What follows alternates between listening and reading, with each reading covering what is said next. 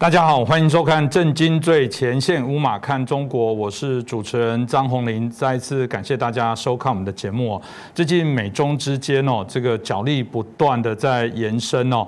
当我们看到过往已经从所谓的这个从经济上、从外交上啊，甚至进一步到所谓的军事上的这些相关的对抗啊。我们之前在节目也提到了，有个阿库斯，包含美国啊、跟英国、澳洲几个国家重新在做结盟。那这有别于。于过往是经济上的这些结盟，这事实上已经是所谓的军事上的一些啊结盟啊，军事结盟的意义当然更非同小可。那这个部分从过往谈到了在南海啊，在东海，在许多地方，在也印太的这个所谓的战略重新的部署哦，这都产生许多的一些讨论。那最近他们又有新的这个所谓的啊瑞士会哦，它到底对于中国的态度到底目前是如何？我想都值得我们好好的一一抽丝剥茧哦。那好好来了解。那我们很开心邀请到透视中国的高级研究员，也是台大政治系的荣誉教授明居正老师，呃，继续来我们现场帮我们来做解析。明老师你好，呃，侯林老师好，各位观众朋友们大家好。是老师，我想刚刚提到这个看起来美国跟中共哦，这个在从军事上来讲是很紧绷的哦。那当然，美国的国安顾问苏利文，还有就是啊，中共外事领导小组的啊杨洁篪哦，在瑞士开了六小时的会哦，所以。结果呢？结果到底是好是坏？老师要不要带来我们第一手的这些资讯？呃，当然大家会觉得说前阵不是很紧张吗？就像你刚刚所说的嘛。然后在几次会谈不欢而散之后呢，突然之间现在又说开了会，而且是突如其来的宣布，然后突然就开会，然后结果就出来了。所以很多人说两国关系是不是改善了？应该这样讲，根本没有改变，但是呢，气氛有所缓和。嗯。为什么我们说根本没有改变呢？简单说就是我们看看两国之间现在关系紧张嘛，嗯，啊，我们说关系紧张，这真的关系紧张的这根本原因是什么？嗯，呃，简单说就是我们看到，事实上国际市场上认为，我们看到就是中共呢这几十年来，利用一方面美国的天真，另外一方面利用美国的善意，然后开始悄悄的扩张，然后占了美国很多便宜，然后过了大概。二十年之后呢，甚至可能还长一点点，美国才慢慢醒觉。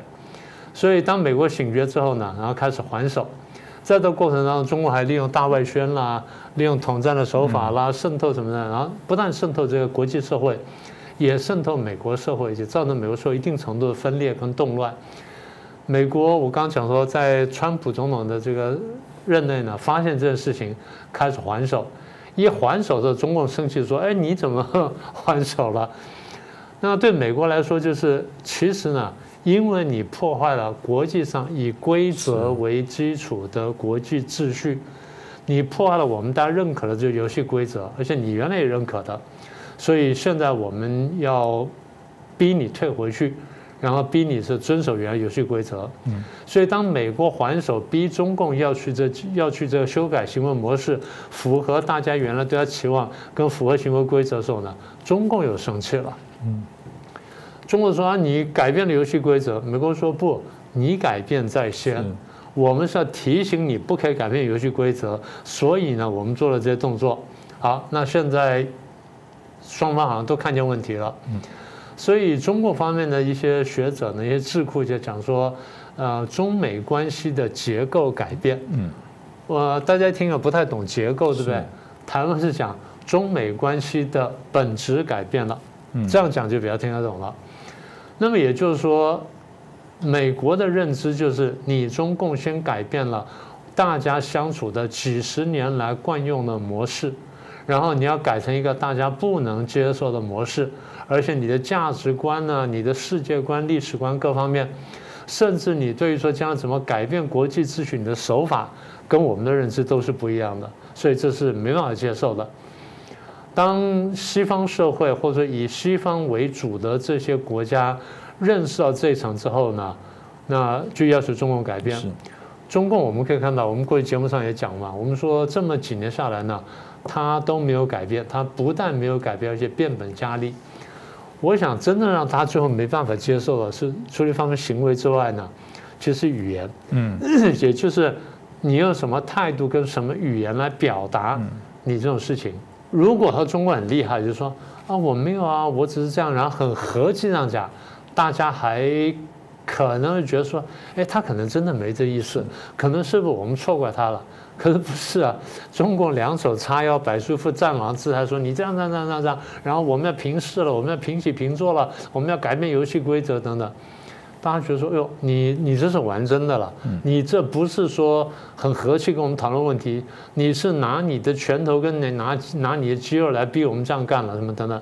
好，那这样的话就是你也硬来，我也硬去，双方这么硬硬硬碰硬了。我那就讲我说，这叫做本质的改变。那 中共把它称为结构的改变。所以我的意思就是说，是他们经过了前面你说阿拉斯加会谈也好，天津会谈也好。都没有成功，那为什么这次又又能谈呢？简单说就是我们过去说过吧，双方呢政治、经济、商业各方面啊，这交流已经很深。双方我当然不能不能完全说你中有我，我中有你，但是在有些领域的确是你中有我，我中有你。比如说，呃，医药吧，嗯，你说对，美国的医疗发达。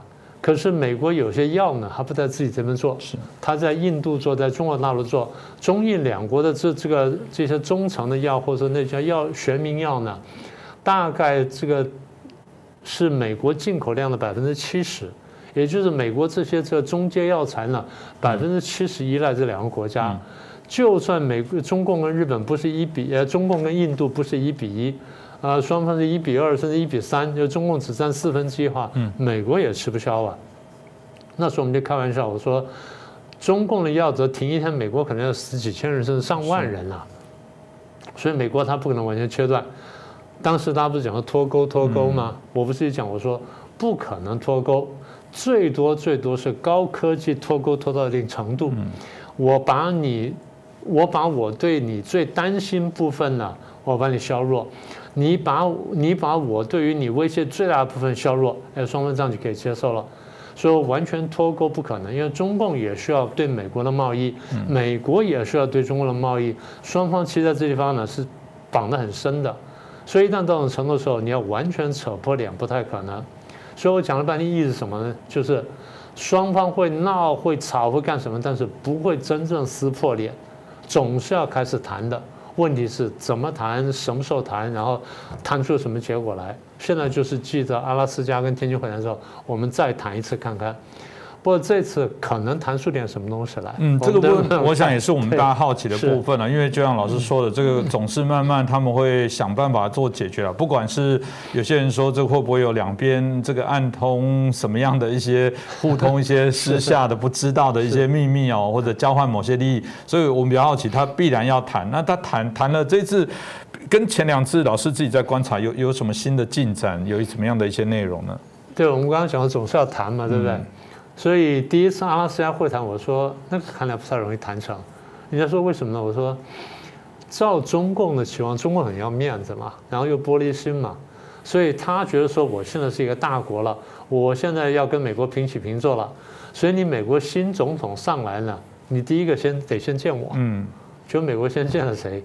先见了欧洲这些国家，然后见了日本啊、南韩什么等等，然后迟迟没有轮到他。然后等到美国国务卿要来亚洲访问的时候，中国一再讲说：“那好吧，我在阿拉斯加见你。”嗯，中国觉得是很丢脸的事情，对不对？你第一，你不来北京看我，你不来北京看我就算了，要不然就你邀请我到华盛顿去。嗯，结果你在去人家那边路上找个地方，找个随便找个 Seven Eleven 找，哎，我们在那边谈一下。嗯，他当然很生气了。所以那次呢，中共是有备而来。那美国方面呢，有点就是。就是被突袭了，没有想到说中国会这样做，因为这个杨洁篪在那噼里啪啦就骂了十几二十分钟啊，所以当时布林肯愣了一下，他到底还是有经验的，所以记者本来都要退场了，他看情况把记者叫回来说，我们再讲一次，我把我这边也骂一遍，所以当时我说这个气氛双方不会谈好，因为双方必须要发个脾气，要给对方下马威。你也要给我下马威，我也要给你下马威，然后双方呢，一方面给下给他下马威之外呢，二方面演演戏，演给谁看呢？双方在内部都有政敌，都要演给政敌看一下。对于习近平来说，就是他给这些潜在的反西派看看，说，哎，我不是软脚虾，我不是被美国欺负的。那布林肯那边就要给共和党看，就是说，你看我不比这个蓬佩奥差，我也很强势，所以双方呢要给对方下马威，要演演戏。这第一个。第二就是双方都晓得最后要谈，我们刚刚不是说了要谈？但如果美国摆出的态势就是我准备围殴，我准备打群架，我把我跟朋友关系重新建立起来之后，我这边实力强了，然后这同盟巩固了，我再跟你谈，那你等着吧。所以中国看说那好，那我有点准备了。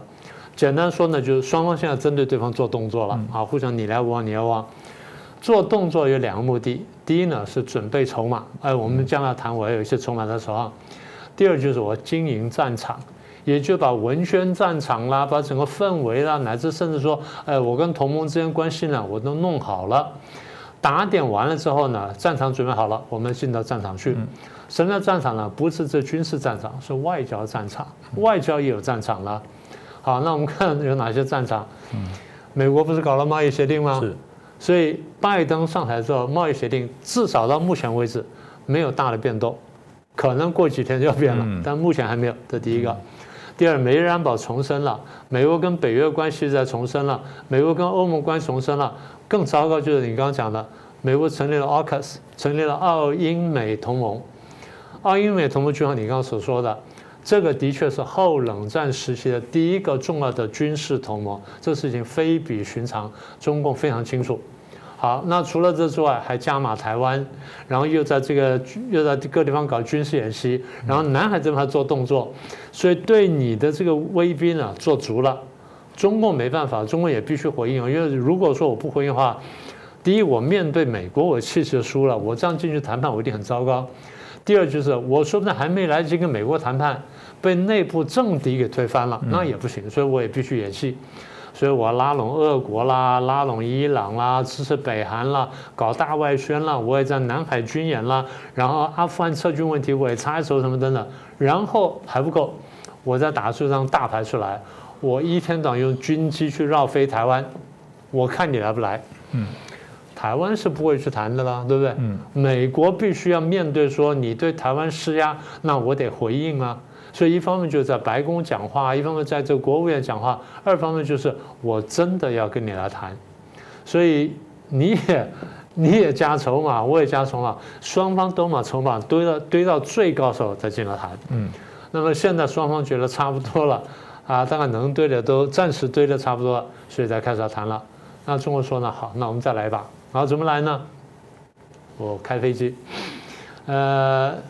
第五天不算了哈，是就是前前几天，第一天来了三十八架，他说哇那创纪录高，哎当时我就很纳闷，我说怎么会这么多呢？嗯，就第二天三十九家，更多了，哎更多，哎我说这个这这是是在玩什么东西呢？后来我慢慢有个感觉，但是不确定。第三天的十六架，哎我说怎么减少呢？应该增加，啪第四天五十六架，哎我说这样差不多对了。所以四天加起来一百四十九架，然后美国受不了，美国出来喊话，然后第五天呢飞一架，嗯，也就是我给你一个善意。那也就是说，中共呢，它当然飞飞机有很多很多考量，我们等会儿要说，但至少最直接上就是我逼美国表态，逼美国呢来跟我，不能说低头了，至少就来回应我，嗯，所以等于说逼台湾逼出成果来了。那么在这个过程当中，双方你说有没有释放善意？还是有释放善意的。美国不是释放孟晚舟了吗？啊，不对不起啊，美国的司法部通知加拿大说那边没问题了，OK 了，所以我不再请求引渡了。然后加拿大那边呢，也都做足了这个司法的程序，然后都把那这都打点完之后呢，然后说好，我们现在释放他，所以这孟晚舟呢也没事了。然后孟晚舟也出来就读了声明，说我认错了什么等等。那至于是认罪还是认错呢？将来有机会我们再谈。但简单说，美国司法部的说法是，孟晚舟承认在过程当中他有撒谎，嗯，是法律上是有责任的。我不管你叫认罪还是认错，但我们现在是协商过了，你的罪名还没有大到我直接能抓你，我只是引渡来审判你。那现在既然你已经认了，我拿了东西在手上，我有办法对付华为了，那这地方我就松手了。好。所以孟晚舟的事情呢，算是过去了。再来就是大家可能没有注意到，美国后来开放了一部分晶片卖给华为，嗯，不管接承接多高，它至少是卖了。所以美国的别别的地方释放善意，中共也释放善意了，应该是在阿富汗事件上面，美国撤军撤的难看，大概最后呢，请中共说，你是不是帮我跟塔利班说一下啊，让我们这边有点面子撤出来，大概这边帮了忙，但现在就是外交传闻很多，但是没有最后的确定。简单说就是双方对对方应该都有帮到忙，都有释放善意，所以最后一步步呢又再走回来。老师这样讲，当然大家就会说哦，原来军机真的只是不是针对台湾？哎，老师你这说法正落 落入了我们最近台湾内部哦，也有很多这个国民党籍的这些大佬们哦，真认为说，哎，你台湾没那么了不起啦，就需要派这样子那么新型的军机过来吗？派个侦察机就好了，那个不是针对你，那人家那美国那个联演军演都在那边南海走啊，我难道不出来绕一绕，告诉别人说，哎，我还活着？对，当然这。很有趣哦，就是大家就是说，难难道讲了吗？所以台湾民众可以松一口气吗？老师怎么看呢？也也不完全是哈，也不完全是，应该说这个多重目的的。其实我刚讲就是说，不管南海也好，不管台湾也好呢，双方都是又真又假。嗯，你不能说它完全真，但你更不能说它完全是假。我刚不是说了吗？一部分是演戏，演戏是要堆筹码的。嗯，因为我不演戏，我筹码就堆不起来嘛，我就没有这筹码，所以我为了这堆筹码，我也必须演戏。二方面就是我对你做事情，心心里还是真的不舒服的。嗯，那不舒服到就是，其实我想把它呃回复原状。嗯，但是我暂时又没办法回复，因为我不可能打你，你也不可能打我，所以怎么办呢？所以只好用演戏的方式来表达我的不满。所以你说演戏吗？一真一假啊，这第一个。嗯，第二点呢，美国为什么生气呢？光是南海问题，美国讲说你食言而肥。你这个习近平明明亲口答应我们奥巴马说，你南海呢这岛礁呢，第一不会化礁为岛，第二不会军事化。现在呢你全都干了，嗯，你不但干了之后呢，我们船开过去，你还说哎侵犯领海，你简直把南海内海化了，这事情我没法接受。所以美国对南海的生气在这里，我们过去讲过。中共讲说那。我在崛起过程当中，你不断在打压我，嗯，难道我不可以崛起吗？你不当你也崛起吗？那我现在崛起了，我要南海，你又阻止我，南海本来就我的，美国谁说南海是你的？嗯，所以生很多争执。我们上次讲了，我们说南海有些是岛，像太平岛真的是岛。什么叫岛呢？潮水退下去就露出来的。那个不一定是岛，潮水升上来之后，它还在水面上的，而且可以住人的，可以可以正常生活的，哎，那个才叫才叫做这个岛，而不是礁。嗯，所以如果说退潮之后那才浮出来，那叫做退潮低地或者低潮高地。嗯，好，那呃前大概前几年了，南海不是仲裁案嘛，中共所占据的很多岛礁呢，最后都判为是低潮高地。所以从国际法角度来看，低潮高地不具备领海权。嗯，好，那是很重要的一个很重要的一个判决。而这个事情不是这次针对南海判的，这是历史上这个几百年来已经成了一个惯例了。好，那现在中共说啊，我崛起了，我要这东西，那南海当然变成一个剧场，还不是战场，它就变成争夺的标的物。台湾也是，我们讲了很多次了嘛。中共呢对美国不高兴，还要拿台湾当棋子去逼美国；美国不高兴了，回应一下，拿台湾当棋子去逼中共。所以我说，台湾呢夹在当中，空前难受，但空前安全，谁都不舍得。嗯，那现在讲说，为什么一百四十九家军舰来骚扰台湾呢？你刚刚不是说了吗？六国的军，六个国家开了十七艘军舰，包括三艘航空母舰，还有还有两栖攻击舰在那地方。那你说中共不担心吗？当然担心。第二呢，中共前阵不是限电吗？出了问题了吗？所以他转移注意力。第三呢，刚刚讲到成立 AUKUS，你 AUKUS 虽然没有说，但你显然是针对我，所以我必须发个脾气。第四，我顺便对台湾施压。嗯，对台湾施压，这第一呢，就是，呃，保持个压力，也不要你你在台湾旁边在看戏的，然后你在旁边搭便车，没有这么好的事情。所以中共一定要这样搞一下。第二就是中共判断对台湾施加压力之后，你内部会争吵，我让你内部去乱，你不要太团结来对付我。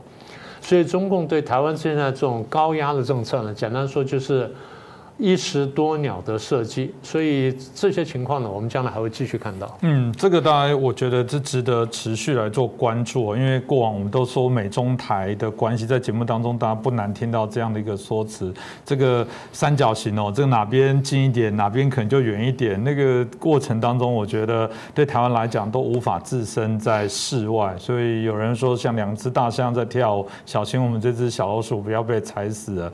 那怎么样运用这些角力过程当中得到台湾最大的一个空间跟利益？这个也是我们不断在节目当中很多专家学者在做一些思考。当然回到啊这个美中的瑞士会，呃，可能大家还是想知道，那所以呢，到底如果老师就您所知道，有有什么具体的一些决议结论的内容吗？呃，当然这是比较快了哈，六个小时开完之后，双方很快就发了声明。那声明我们先看了一下，大概几个几个特点哈。第一呢，基本上当然各说各话。美国方面呢，必须谈人权问题啦、新疆问题啦、香港问题啊、南海问题啊、台湾问题啊，然后还有结盟，他跟盟友的关系。但美国也强调说，我无意跟你冷战。嗯。然后呢，我就是我们是合作对抗跟那个呃跟竞争什么的。中共说呢，我不喜欢你用竞争来描述我们的关系，我们还是回去合作。所以中共嘴巴还是比较甜，因为我也讲过说，其实中共有求于美国，远远多于美国有求于中共，而且美国是什么筹码多，中共筹码少，这是第一个。中共讲了，中共第二点还是搬出一个还是强强而有力武器，就是你不能干涉我的内政，就像我不干涉你内政一样，你也不干涉我内政。中共至少没有在口头上，他手底下在那干涉，但嘴巴上不讲。好，你刚刚讲的人权问题。新疆问题、西藏问题、台湾问题、南海问题，这都是我内政问题，所以你都不应该谈。那我们当然很高兴，你说不冷战，啊，这点我们非常欣赏。然后我也不希望你搞对抗，但是呢，你干涉内政，中共的谈判是先拿大帽子扣住对方，扣住之后你就没话讲了。所以先用内政的大帽子去扣住美国，好，这就是第二点。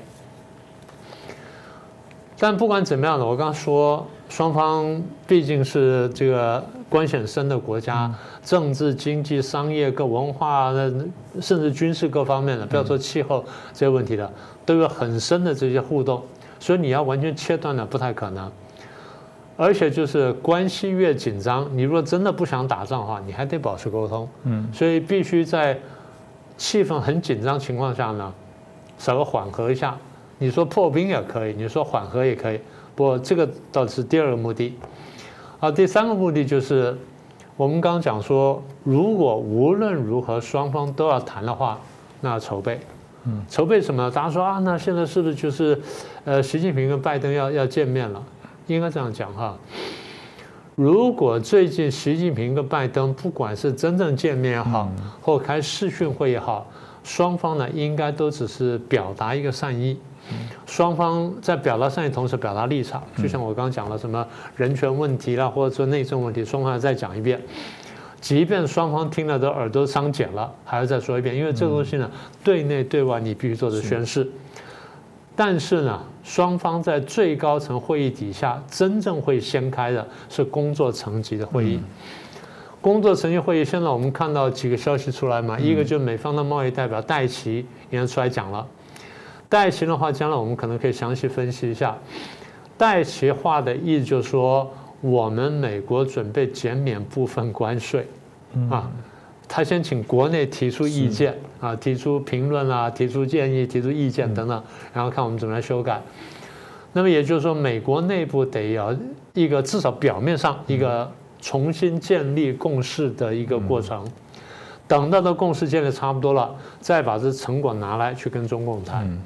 但不管怎么样，就是中共一定会想尽办法呢，去游说啊，或者在华尔街啦，会对这大科技公司呢，然后去特别示好。事实上，我们已经看见了，呃，BlackRock 就这样拿到一些好处了嘛。所以中共会释放筹码，然后用释放筹码的方式呢，用美国的商家去施压美国政府。这中共玩的很纯熟的一套东西。反过来说，美国就很难用中共的商家对中共去施加压力，对不对？这就民主跟独裁的区别。但不管怎么说，我说意就是，经过的过程之后呢，双方会有个工作层级的会议。工作层级会议如果照正常程序的话，应该先从副部长谈起，啊，从副部长或副国务卿这层谈起，然后再逐步往上走，再到部长啦什么，然后再到国务卿。等到国务卿那边都谈定了，最后呢才会是习近平跟这个拜登呢在正式见面谈个什么东西出来。所以大概会分成两个层次会议，一个是这个工作层级会议，一个就是正式会议。但我刚刚说了，在元首级的正式会议开以前，现在瑞士会议讲说啊，他们在十二月份前后可能会有一个这视讯会议，他现在安排。他具体细节呢，我们再跟大家去说明。然后等他准备好之后，所以现在看也就是说，应该双方是同意这个视讯会议，但是到底开不开得成，内部有没有什么压力，我们还得再看。因为美国内部呢，他他刚不是讲说要去寻求这个共识吗？要看共和党怎么怎么看这事情。中共方面呢，十一月要开六中全会。所以在六中前后呢，他们内部也得摆平，他还得看看说我有没有什么要小心的地方。嗯，好，那现在最后对台湾来说的话，我们要注意一件事情。我们现在看到就是，我们虽然一再提醒大家，我们说无论如何呢，拜登最后一定会去跟中共谈。那怎么谈？谈什么东西？然后做不做让步？这我们要小心。所以台湾要注意就是。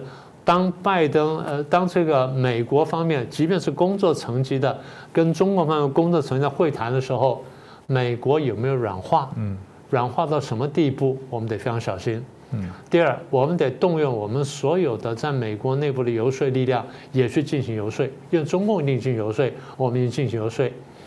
在美国进行游说是合法的，是公开的，你按照游说法就行了。嗯，他这个可以去做的。我们要做的事情就提醒美国。第一，你不能出卖台湾；第二，在关键跟原则问题上面，你不能犯错。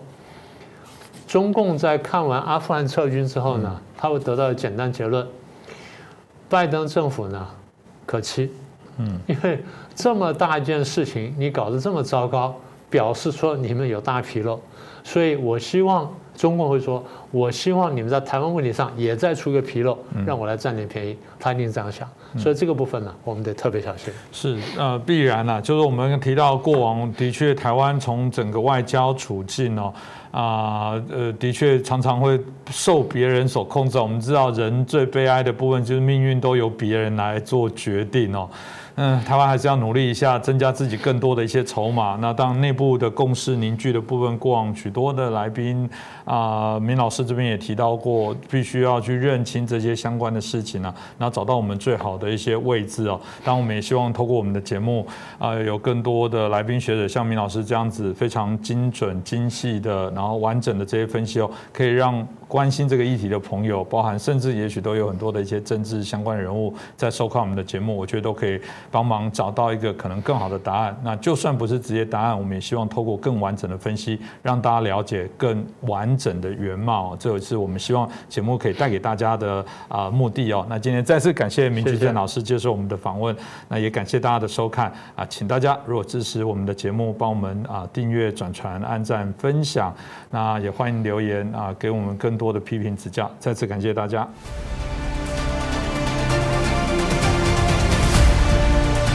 各位震惊最前线的好朋友们，我是主持人张宏林，欢迎订阅我们的频道，也记得打开小铃铛，掌握最新节目通知，让精彩评论不错过，更欢迎留言转传影片。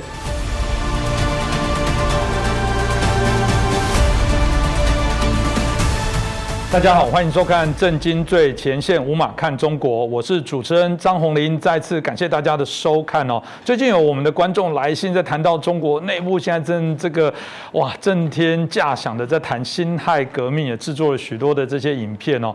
嗯，这让我想起在之前也包含这个对日抗战相关的一些议题来讲，也是哦。但从嗯在我们台湾内部，我们这个中华民国啊，在谈到这一段的历史里面哦，大家就会好奇说那。到底跟啊中国共产党所宣扬的这些辛亥革命的历史哦，到底有没有什么样的不一样？他们不想只听到中共官方啊在那个刻板样板所制作的这些节目的内容，当然他们希望从台湾啊所得到的这些知识跟资讯呢，我想我们持平来说了，至少给大家做一个平衡的一些啊参考哦，让大家了解一下辛亥革命从台湾的角度来说，到底当时发生了哪些事情，到底中国中共在其中扮演什么样的些角色哦。接着我们介绍我们今天的两位来宾哦，首先是介绍日本产经新闻台北支局长我们石板民夫先生，大家好。接着介绍我们前国大代表我们黄鹏孝大哥。大家好，是我想一开始就请教一下石板先生哦，因为呃，这个有人那提到说，这个有关啊国共内战啊，认为说啊这个啊国共内战当初爆发之后，当然就引发了许多的一些讨论哦。那不管是在中国中共当初宣称要来解放台湾啊，或者是当初国民政府一直希望我们反攻大陆哦，从我这年纪来讲，事实上都经历了在当时哦啊两边互相在校正哦，彼此之间不断的在。这个部分来做一些拉拔，好，我想我们接下来就请教一下石板先生哦。有人在当然谈到辛亥革命的部分哦，大家就会谈到说，这到底哦应该要怎么样角度来看待它？我刚刚提到的，显然从台湾的或者从这个中共的角度来看，会有些不同。这问石板先生怎么看呢？呃，我觉得最近好像蛮讽刺的，就是说现在在这个辛亥革命，而且所所谓的辛亥元勋们成立的中国国民党。呃，现在呢，好像根本不提辛亥革命这个事，天天在忙着围剿张亚中，嗯，而呢。跟共辛亥革命一点关系也没有的中国共产党，现在中国国内这个惊天动地的在那里纪念辛亥革命，这是一个蛮蛮有意 意思的一个一个事情啊。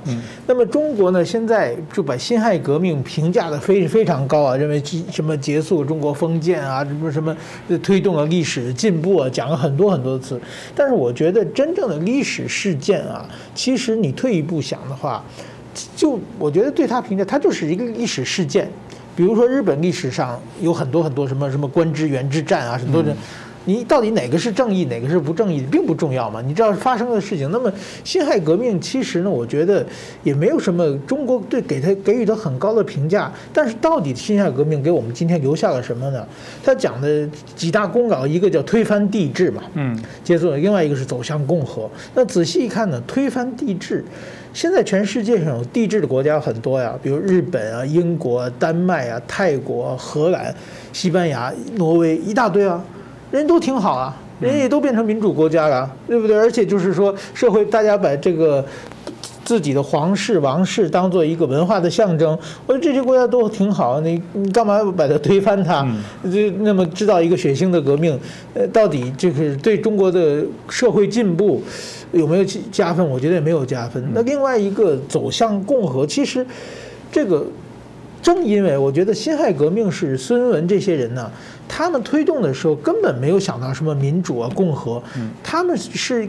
鉴于一种煽动民族仇恨，他们的口号是驱除鞑虏，恢复中华嘛。在日本刚刚成立同盟会的时候，很多人打的口号是反清复明啊。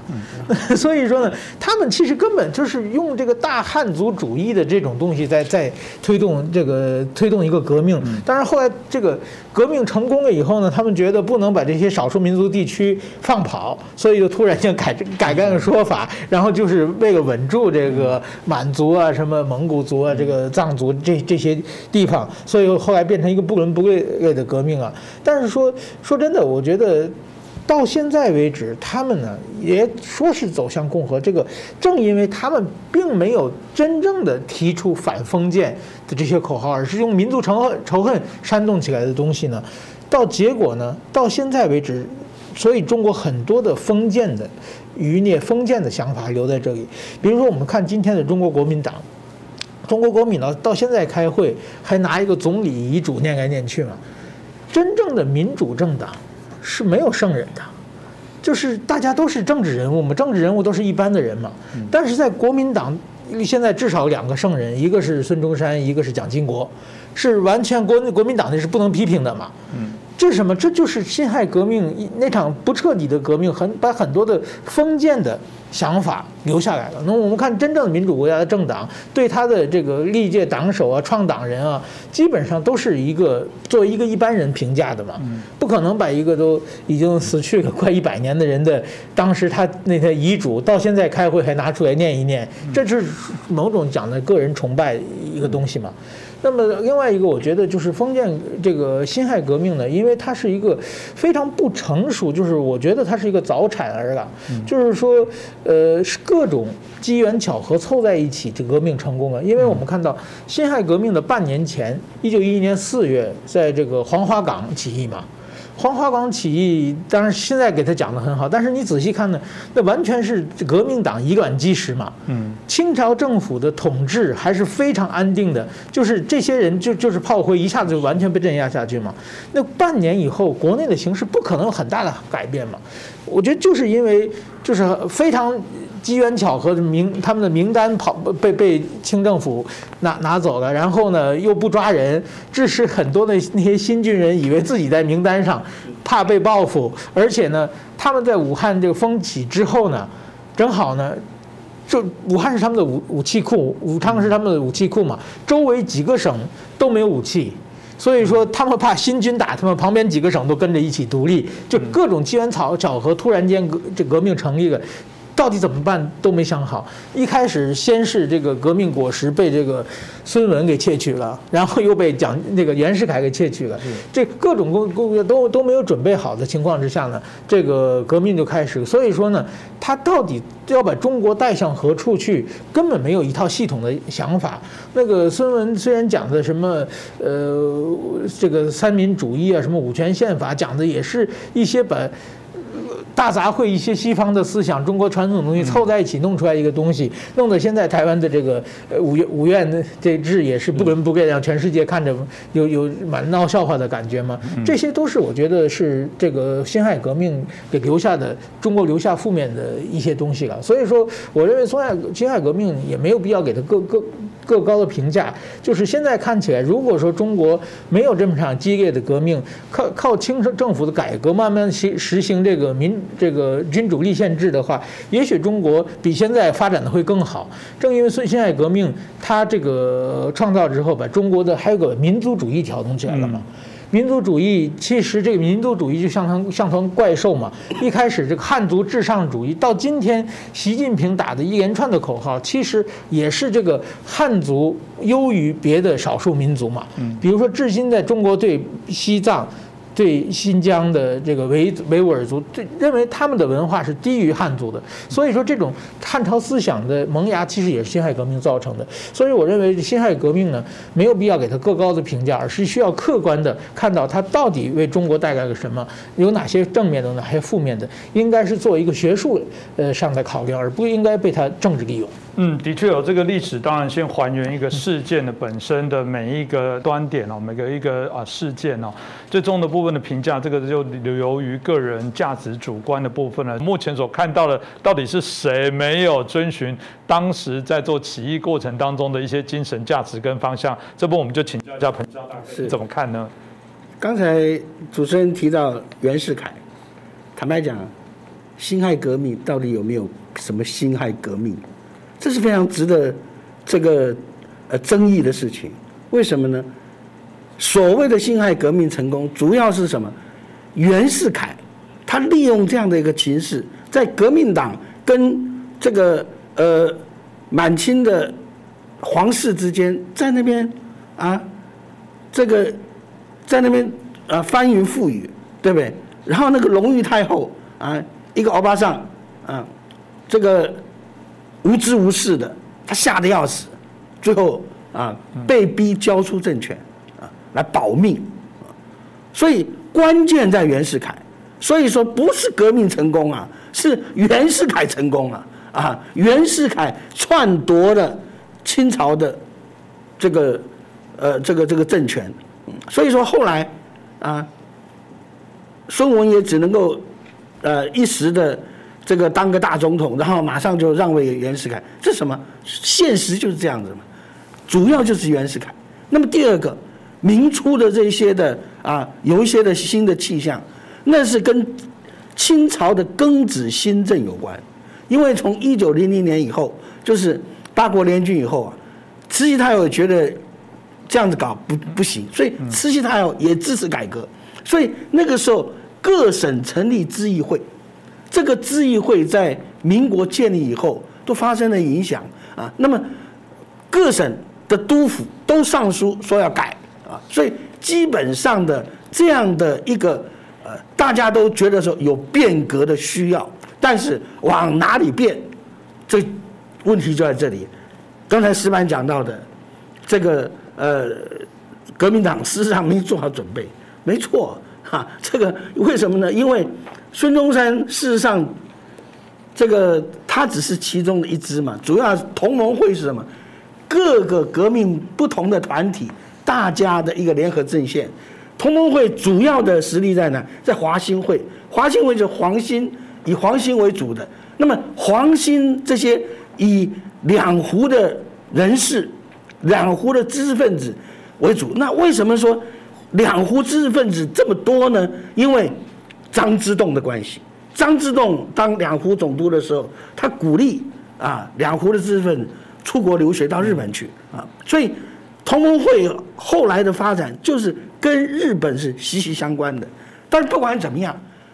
这些还是少数知识分子的一个这个意识，刚开始最主要的就是一个民族主义的革命，谈不上什么啊，对于未来有什么样的一个想法。那么，所以他们各各不同派系之间的想法各各不相同。孙中山的主张跟黄兴的主张完全啊风马牛不相及也，对不对？那么，所以后来革命。这个呃，民国成立以后，他马上分分道扬镳了嘛，马上革命党一盘散沙。所以说，我觉得呢，在这个过程当中，最后辛亥革命论于什么？论于说青丝其路，天下共逐，就是以前讲说秦失其路啊，秦朝亡了，天下群雄并起。辛亥革命以后也是这样子，清朝亡了，天下群雄并起。大家还是那个老观念，打天下做皇帝，第一个做皇帝的其实就就是就是袁世凯嘛，对不对？所以说这这这哪算革命成功啊，对不对？那么后来的军阀并起，不都是跟历朝历代啊，为了要夺这个啊夺顶嘛，对不对？啊，所以说这个就是很很呃这个革命。还是落到了历朝历代的那种改朝换代的观念里面，而且呢，按照孙中山的讲的，应该是一个民主嘛，我追逐民主，民主是多元的。结果呢，后来的这个结果，哎，又落入了中国所谓的定于一的一个这种的想法里面，这个窠臼里面，所以最后这个。中共是怎么来定义啊？祖国统一，一，好像为了定于一，其他的一切都不重要了。为了达成祖国统一，所以说啊，这个呃什么民主啊，什么都不重要了。民主啊，就像习近平讲，民主各国有各国的经验，各国有各国的定义，对不对？那么，所以我觉得说，这个呃，这就是。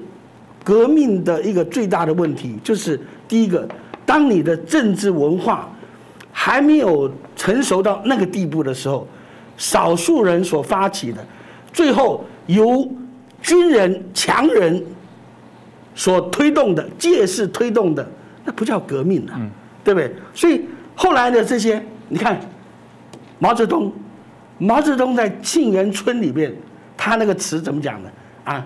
秦皇汉武。啊，这个，然后，呃，呃，这个成吉思汗，啊，只是弯弓射大雕，俱往矣。啊，论天下英雄，还看今朝。他也是帝王嘛，也是帝王思想，只不过现在的帝王不叫做皇帝，啊，变成什么？变成主席、总书记。现在的习近平不也是帝王思想吗？对？所以这叫哪革命成功呢？过去两蒋时代，他也定于一啊，巩固领导中心呐、对不对？什么叫巩固领导中心？这不完全不是一个民主政治、民主国家里面有的这样的观念，但是他们从那个时代走出来，我觉得说他们没有摆脱那样的一个想法，所以今天我我个人的体会，我个人的，我觉得说我们很幸运在台湾，为什么呢？因为真正的辛亥，如果说辛亥革命成功，最后成功在哪里？成功在台湾了，是不是啊？台湾的民主改革没有流血，这个过程说实在啊，真的是非常不容易啊。然后我们真的不，你看，原来孙中山所讲的“民有民治民享”，后来变成什么？党有党治党享。国民党它也是党国，共产党也是党国，两个党国之间在争谁来统一中国，最后国民党落败，共产党胜利。但是还好，今天国民党落败到台湾来了，台湾的局面小。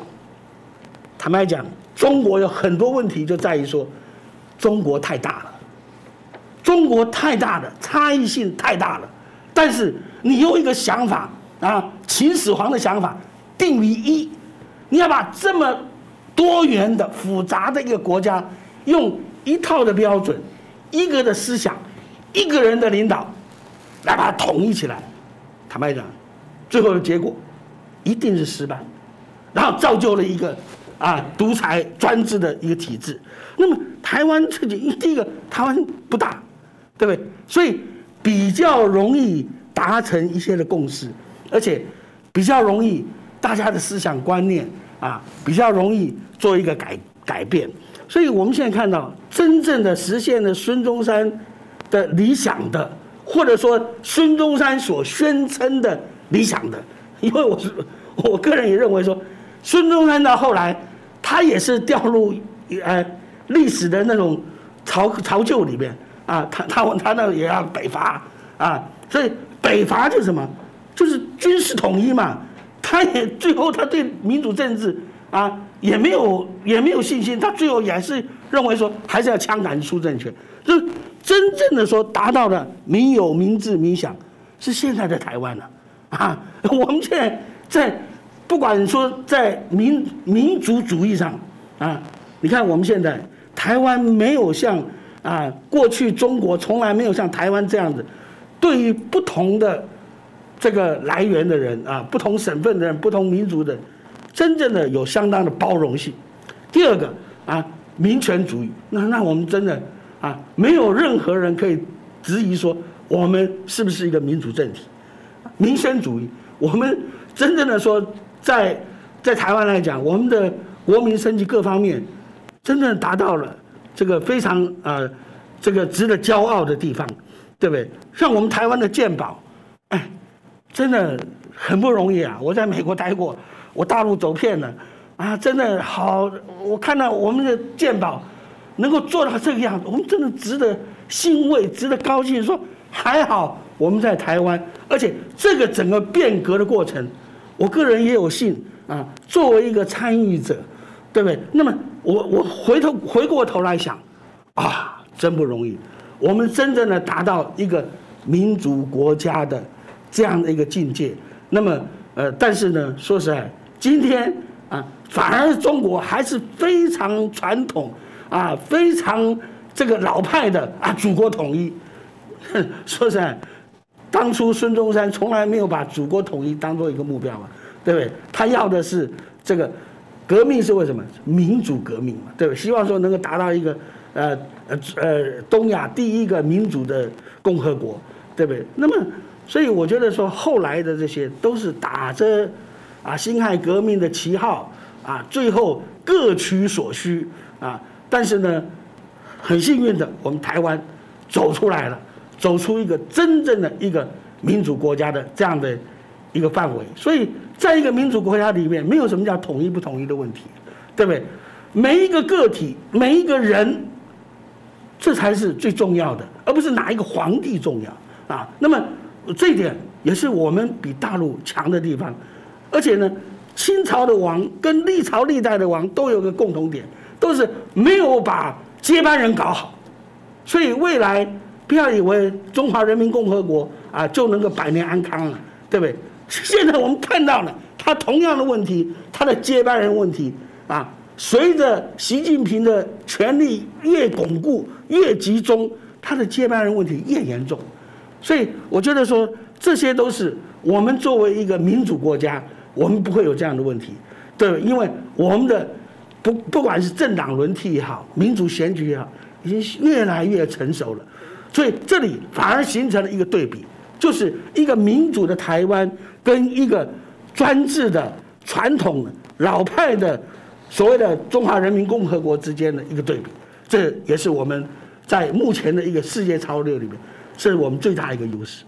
好，谢谢彭笑大哥刚刚的分析哦。嗯，这也让我想起中共哦，最近也决定在十月十号扩大来庆祝辛亥革命一百一十周年哦。当然，从我们得到的这些资讯上，它的目的当然就是要把两岸的部分又扣连在一起。那大家就很好奇说，那如果从这样的一个发展脉络下去，所以我想我们就请教一下石板先生哦。嗯，其实我们刚刚提到了，最终他还是回到一党的专制专政，形式上不称帝而已，但是所有的这些一切。到底有没有符合一个我们期待的为人民更好的部分？这部分您怎么看呢？我觉得中国现在啊，中国共产党政权它成立以后，把就是很多的历史人物基本上一个一个全部打倒了。嗯。但是唯一一个几乎可以说唯一一个没有被打倒的就是孙文、孙中山。这现在就是碰到国庆啊，什么时候有的时候这个天安门广场的照片还把毛泽东换成孙中山，这个天安门有时候照片展示出来，就是表示他为什么要推崇这个孙中山呢？其实很明显是为了统战台湾。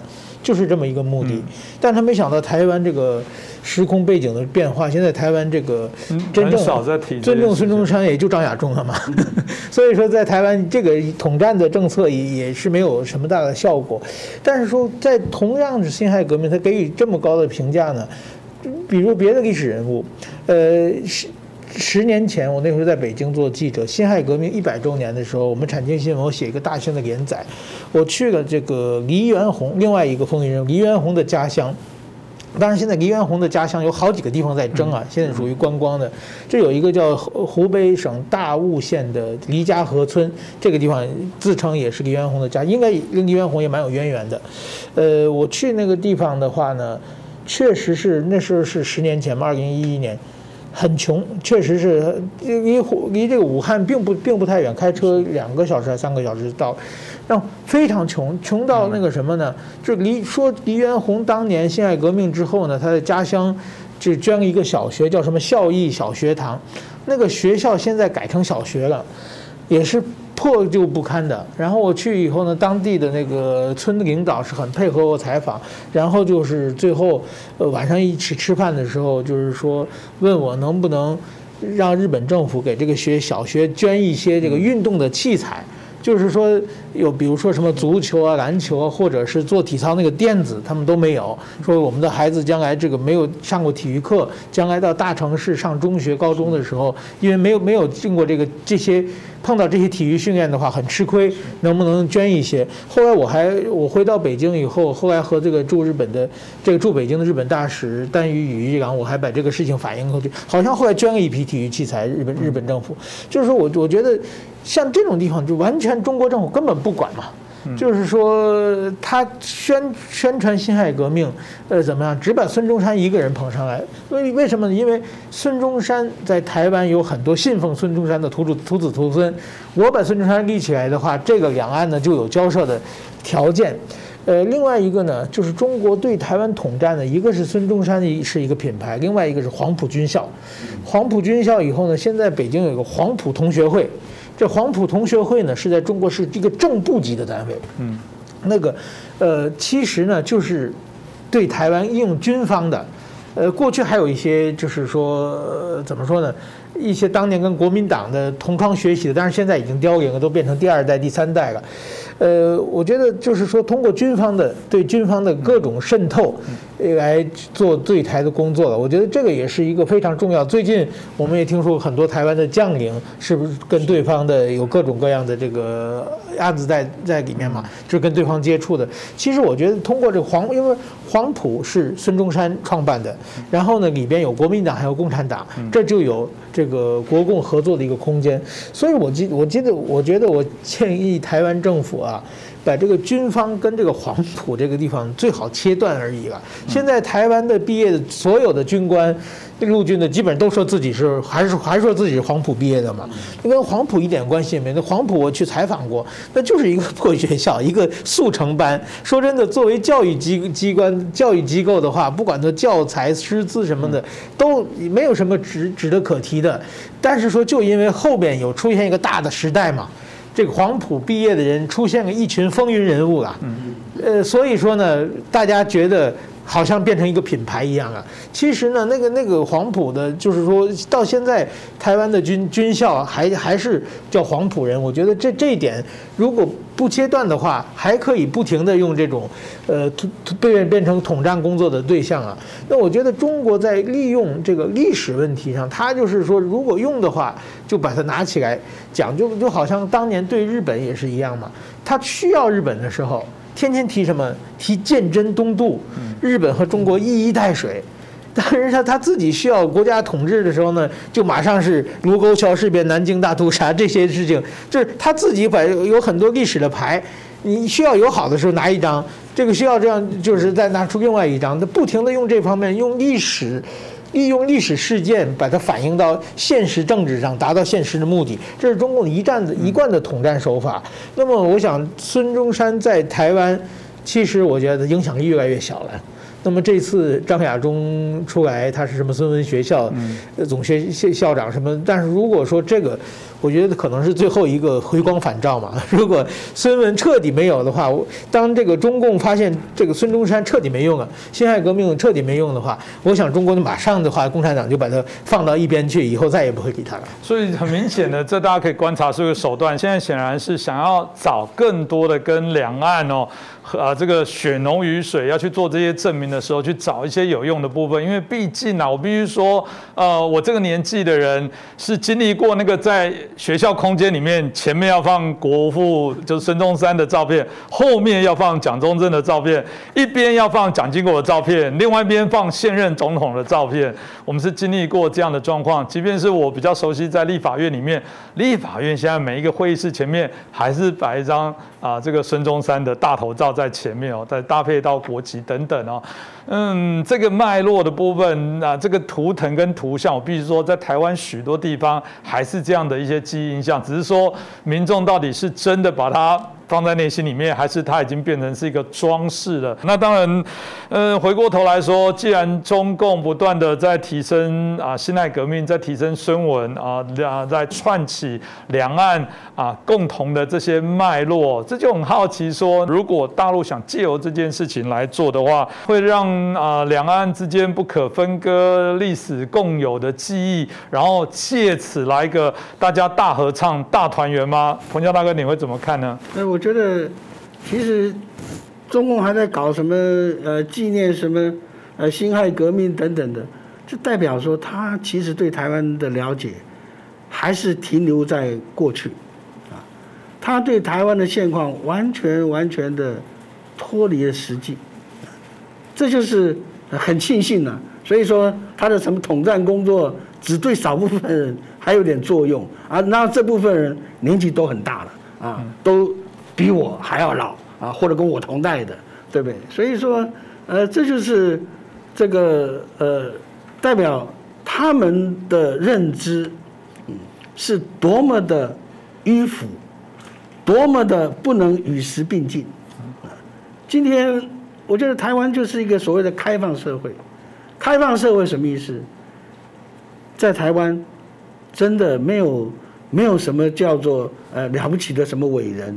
啊，没有这些历史的，呃，这些的呃图腾啊，历史的神话啊，我觉得台湾最大的好处在哪？就是越来越人间化。什么叫人间化？啊，我要特别强调一下，在二次世界大战结束以后，日本天皇那个时候在呃麦克阿瑟的这个要求之下，在美国的要求之下，他发表了一个所谓的人间宣言。什么叫人间宣言呢？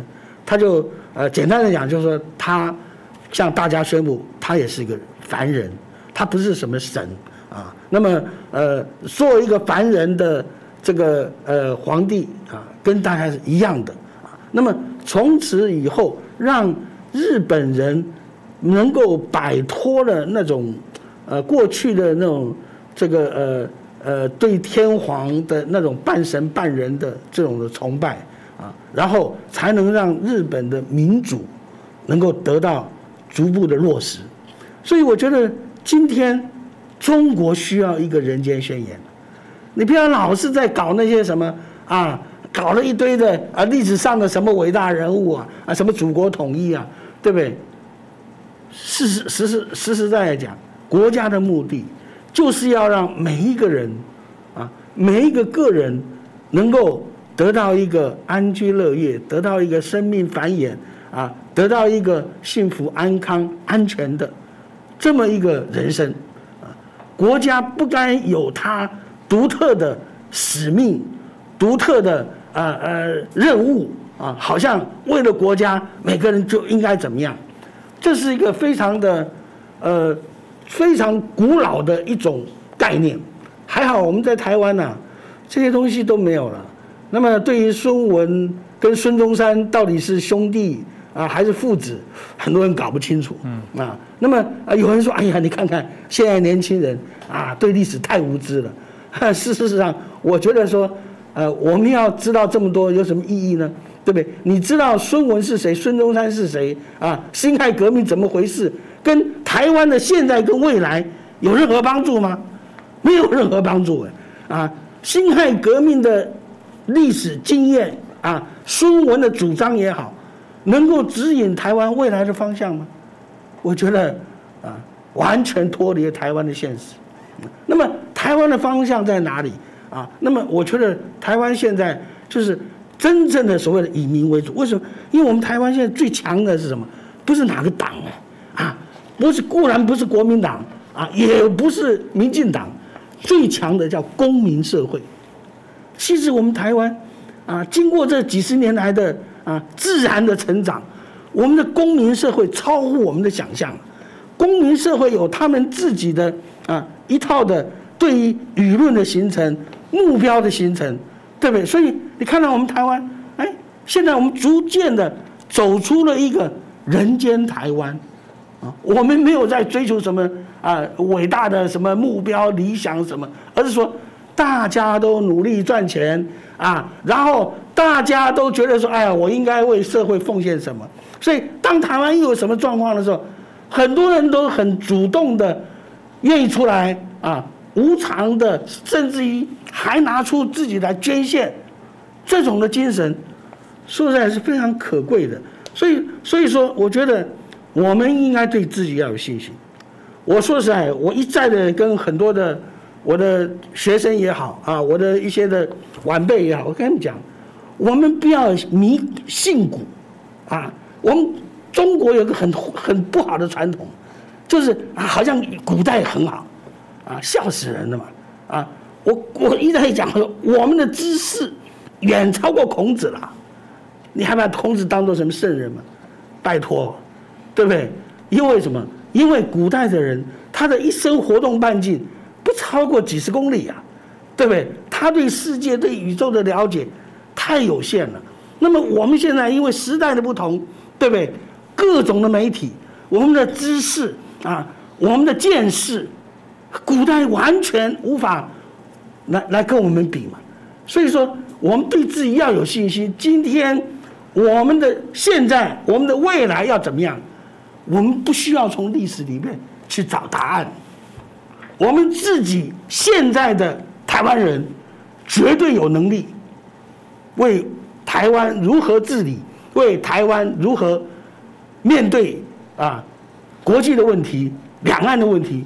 我们台湾人有能力解决啊，不需要啊，像什么朱凤莲那种管家婆似的啊，没事指指点点啊，骂骂啊，国民党的主席哪根葱？对，这种管家婆啊，真的啊，对台湾来讲，这这这这啊，好像是啊历史连续剧里面人物啊，对不对？我们哪需要他们来指点呢？对，我们哪样东西做得不好？我们一样样都做得非常非常的这个啊，在整个世界来讲列于前列，所以我们要对自己啊要有信心，对台湾要有信心，对我们的未来要有信心，因为。我们不知不觉当中，达到了孙中山先生一百多年前他所想象的那样的一个民主共和国家。嗯，这个我想很重要，这也是我们刚刚提到啊，中共借由这个啊辛亥革命的部分来说到这个国土的完整啊，这个提到孙中山希望保有对于中国的团结一致啊，来说，哎，你台湾背离了这个你们自己国父的啊这些啊倡议跟想法。其实，但反过来我们说，其实中共现在针对啊有关我们刚刚提到的啊，在追求自由民主啊宪政共和的部分，中共自己根本也没有达到，台湾反而在。在这部分来讲，还有一些进展，而这些进展啊，是很多人的努力，不只是国民党啊，这个是非常多啊民主前辈所建构出来现在的这些模样。对台湾人来说，那个国父。嗯，真的有点遥远哦。这个部分来讲，大家更在意的是台湾现在不断在进行的内容。所以，中共在纪念一百一十年前的辛亥革命，我必须说，在政治上已经落后台湾啊的政治的速度，我觉得已经数十年以上了。台湾现在在谈到的是，我们要总统制还是内阁制，还是要维持双手掌制？我们在谈到监察院到底该不该废止来调整？在谈到立法院的听证跟调查权到底该怎么行使？在谈到的司法。里面的人民参与审判，到底是陪审、是参审、是官审？拍谁？我们已经跑很远了。你们现在在谈那个辛亥革命，那个全国的大融合，那个国家的团结。老实讲，离台湾真的真的太远了。而且我必须说，中共现在在走的是险棋。当你在鼓吹辛亥革命。那某种程度在告诉大家，你要勇敢的来革掉那个错误的、不对的。你是在鼓动呃中国内部的革命的氛围跟情节呢？告诉大家，对，你要成为烈士，你要成为未来被歌颂的国父，你现在就应该站起来推翻中国共产党。当习近平在谈到你要勇于斗争，某种程度是不是鼓励更多人来斗争习近平？我觉得这种两面刃的部分，中共必须好好来思考一下。那今天在。再次感谢两位来宾哦，谢谢石板先生跟我们彭教大哥，也感谢大家的收看。如果你喜欢我们节目，拜托可以帮我们啊啊点赞，帮我们转传，那也可以帮我们啊分享给更多的朋友。当然，如果您有任何啊的一些建议、一些留言或者想知道的这些题目内容，欢迎啊您也可以留言。那当然，我也看到很喜欢我们底下啊我们的啊这个观众之间相互的一些分享，互相的一些讨论哦。呃，我们不害怕大家相互激烈的辩。验证啊！当然，我们不希望这个所有的一些诋毁跟谩骂，但我还是觉得真理越辩越明。欢迎大家成为我们的线上的评论员，在键盘上大家来交锋，这个也是我们所享受的自由民主哦。那再次感谢两位来宾，也谢谢大家的收看。